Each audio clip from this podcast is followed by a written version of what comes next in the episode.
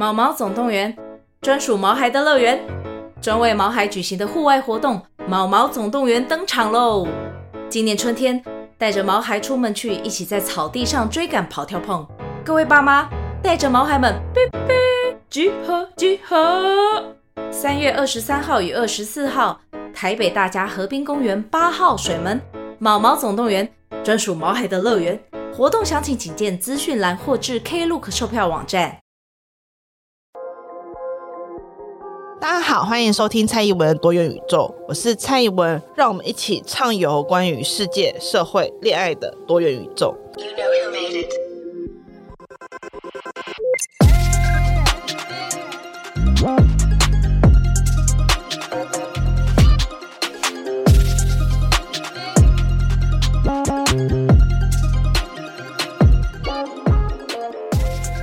各位朋友，大家好，欢迎收听蔡宜文的多元宇宙，我是蔡宜文。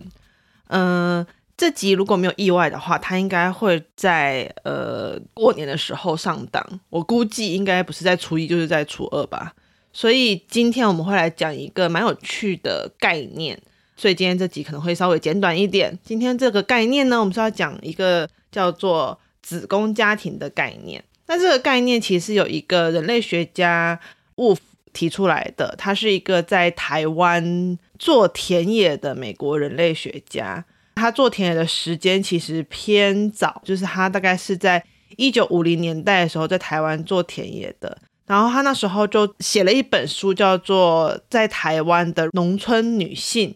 的一个生活》。总之，后来他在台湾做了很多像是户口统计学的研究等等。然后我们今天不是要讲 Wolf 的生平。主要只是要讨论他这本书当中的几篇文章提到了一个很重要的概念，叫做子宫家庭。那子宫家庭是我在念这篇文章时候的老师们跟我自己的翻译，但是其实还有蛮多不同的称呼，像有些会称呼它是阴性家庭啊。母系家庭啊，等等，但是我个人特别喜欢子宫家庭这一个直翻，因为它本来就是 uterine family 这个词，那这个直翻它其实更能够代表了这个词的意涵。我接下来就直接进入子宫家庭这个词，它是怎么出现，以及它到底代表什么样意义哈。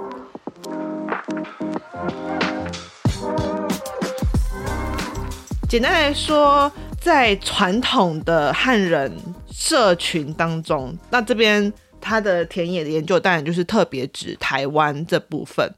女人她从出生到死亡，她都不会有一个固定的家庭。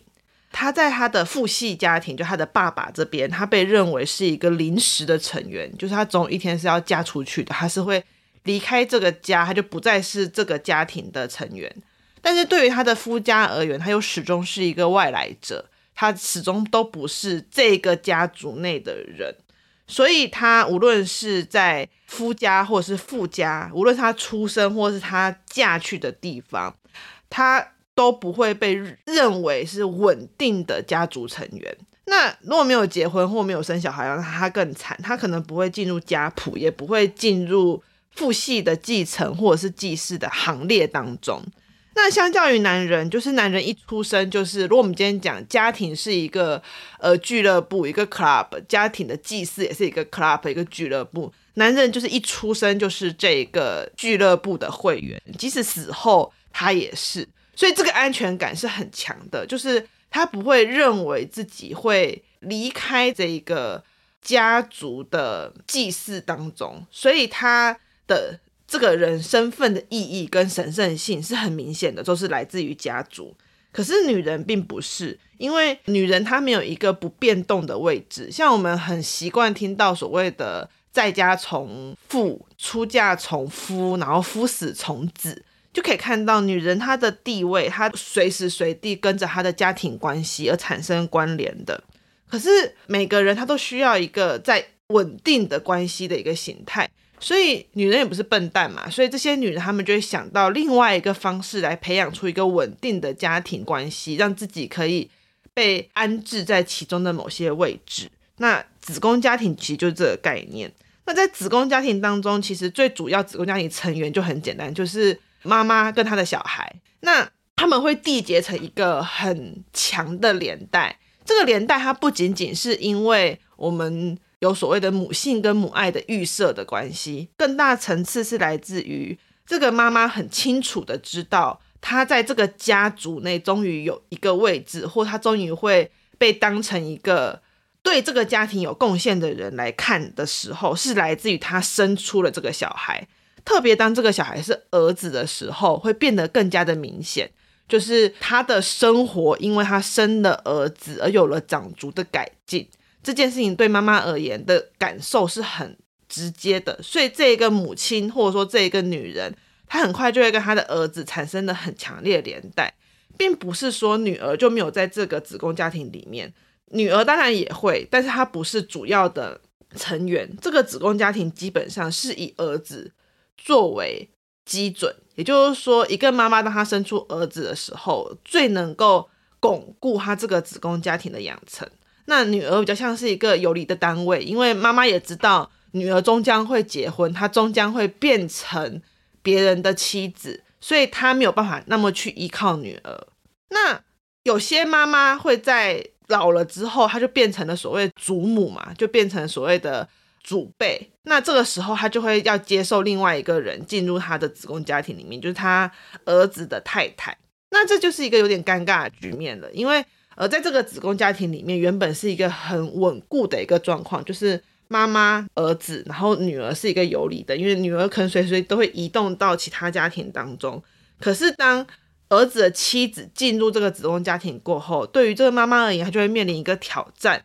就是她到底要不要把媳妇也纳入这个子宫家庭里面，所以媳妇跟这个子宫家庭的位置，它就变成另外一个尴尬的 Outside 一个尴尬的外来者。他既好像可以属于这个子宫家庭里面，他又不属于这个子宫家庭内，所以这个不稳定又回到了这一个媳妇的身上。可这个媳妇走过的路，其实就是这个妈妈走过的路。妈妈正是因为这个不稳定性而建构出了。子宫家庭，所以这个媳妇她也会努力，直到她生出儿子过后，建立出她的子宫家庭。所以为什么会有所谓的媳妇熬成婆，或者是所谓的婆婆会觉得，即使她曾经受过很不平等的待遇，她也可能会如此的去对待媳妇？因为很大一部分子宫家庭的这个建立的模式，它是一个循环，它是一个女人跟女人之间，为了要把自己在家庭当中的位置给。变成一个稳定的，确定她在家族内，甚至她确定她在这个社会能够有一个稳定的地位，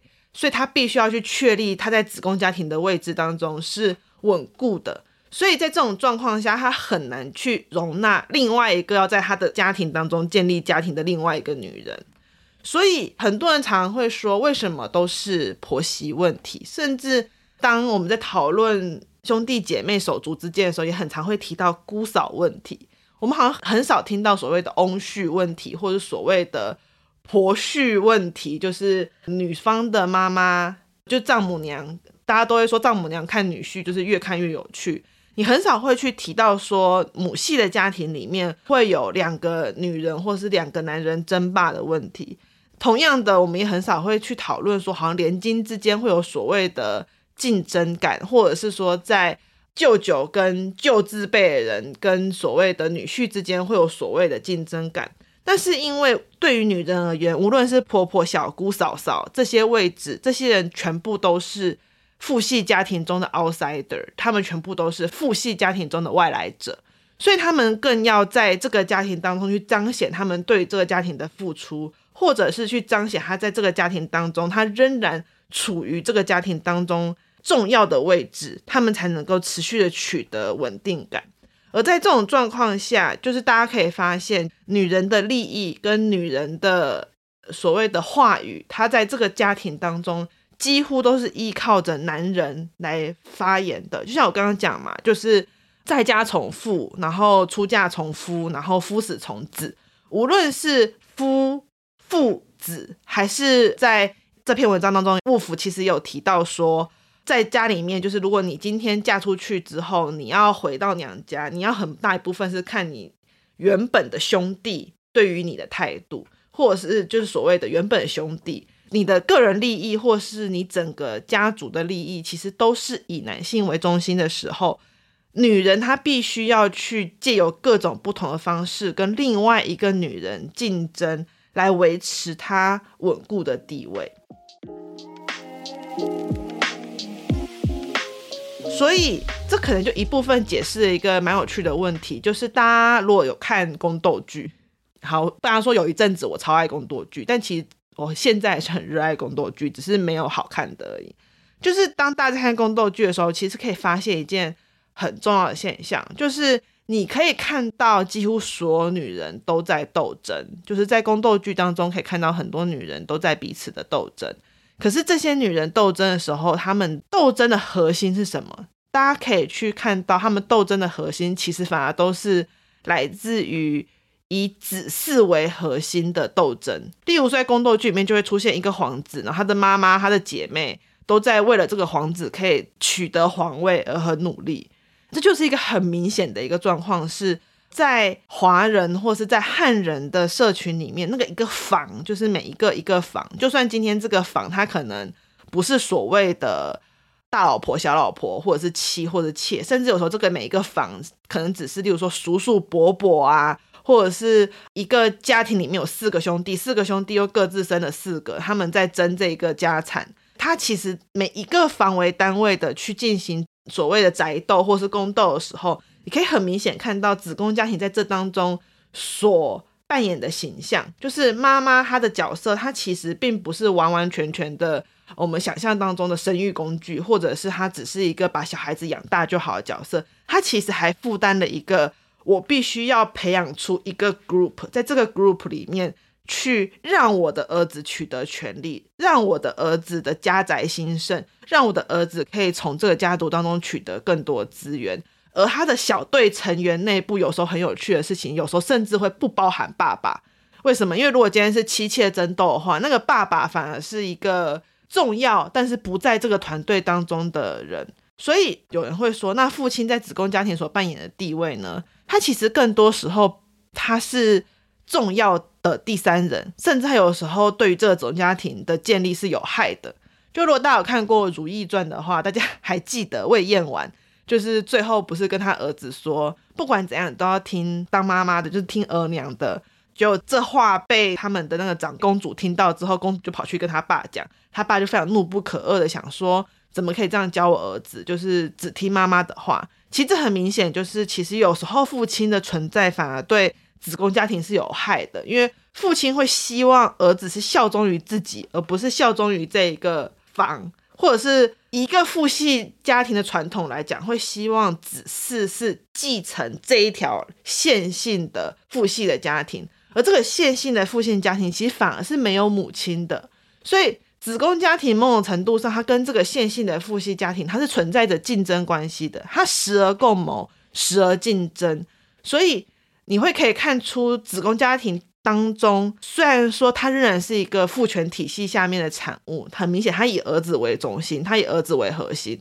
这个家庭在很大幅度的是在为了男人而服务的，可它同时又与男性的那个父系的传统，它其实是有抗衡的，因为。你就会转过头去把原本直系的这一个认同，这一个来自于父系的忠诚，给一部分的转到了对于母亲身上。可是有趣的事情是，子宫家庭它又不是一个正式的东西，它不像父系家庭的继承，它会有族谱，它会有财产的继承，它会有什么那种千秋万世一统江湖的那种想象。子宫家庭它是一个不正式的组织，它其实是一个以情感。以养育、以长时间相处的关系为主的组织，因为这些小孩通常都是母亲照顾的，他通常会跟母亲产生最强的情感连带，所以子宫家庭它无论在产生跟消失的时候，可能都是悄无声息的，可能在正式的世界里面，在正式的社会里面都是很难被看到的，可是他却会在这些小孩心中留下最难以抹灭的痕迹。以及等到这个母亲离世之后，他仍然会持续活在小孩子的心目中。所以有时候他可能甚至不是一个血缘的连带，它其实更强的是来自于一个情感跟关系上面的连带。所以它并没有一个宗教或者是家族上面意义，它很多时候更强大是来自于那种很情绪性的，甚至有时候甚至是很道德性的，就是你妈妈曾经这样照顾你，所以你也应该要孝顺她，这种很直接互惠回馈性的这种想法。当然，子宫家庭，我说雾府它其实是一个一九五零、一九七零年代的这段时间当中提出来这个学术的研究，它现在可能没有这么的适用，所以我也不会说大家如果过年的时候又感觉到婆媳之间的剑拔弩张，或者是在家庭当中仍然感受到女性的。压迫或是悲屈，这一定是来自于子宫家庭这个概念的缘故。其实当然不是，它有非常多不同、双重、多重的原因存在。为什么要特别在这个时候提起这个概念？是因为我想跟大家说，就是子宫家庭这个概念的出现，它的背后仍然是来自于当时的女性的命运，她没有办法自己做决定。就像我说的，如果她今天不结婚，她不生小孩，她甚至没有办法进入到。一个家庭当中成为一个大家都认可的成员，或者是她必须要加倍加倍的努力，才能够变成一个让别人认可的人。那当然，我们在今日女人在家庭当中的地位已经不是如此了。就是我相信大家在生活中的经验，或者是大家在家庭当中的经验，已经不再像是以前这个样子啊，必须要。靠婚姻跟生育才能够在家庭留下自己的名字，跟被认为是这个家庭当中的成员。甚至现在有很多的女儿是父母千疼万宠下长大的，根本就舍不得她吃一点委屈。这些东西都无法掩盖说，当前汉人家庭仍然存在着一种婆婆必须依附儿子，而媳妇必须依附老公的一个传统想法。虽然它没有那么明显的，它也没有那么。强烈了，可是我们还是会从过年前当中的各种不同争执去看到一些端倪。例如说，年夜饭要回谁家吃啊？在过年的时候，那一些家务要由谁来进行啊？例如说，年前的大扫除啊，或者是年夜饭要谁做啊？等等，这一些东西都还是会一再的显现出一些父权体系的蛛丝马迹。那我并不是说哦，所以父系家庭就一定很糟糕，或父系家庭就一定很烂。不，我其实就是想这么说，就是当一个家庭的维续是必须依靠在单一性别持续的受到压迫的情况下，这就是一个很烂的体系。可是我依旧说，现在我们既不是存活在纯父系的家庭当中，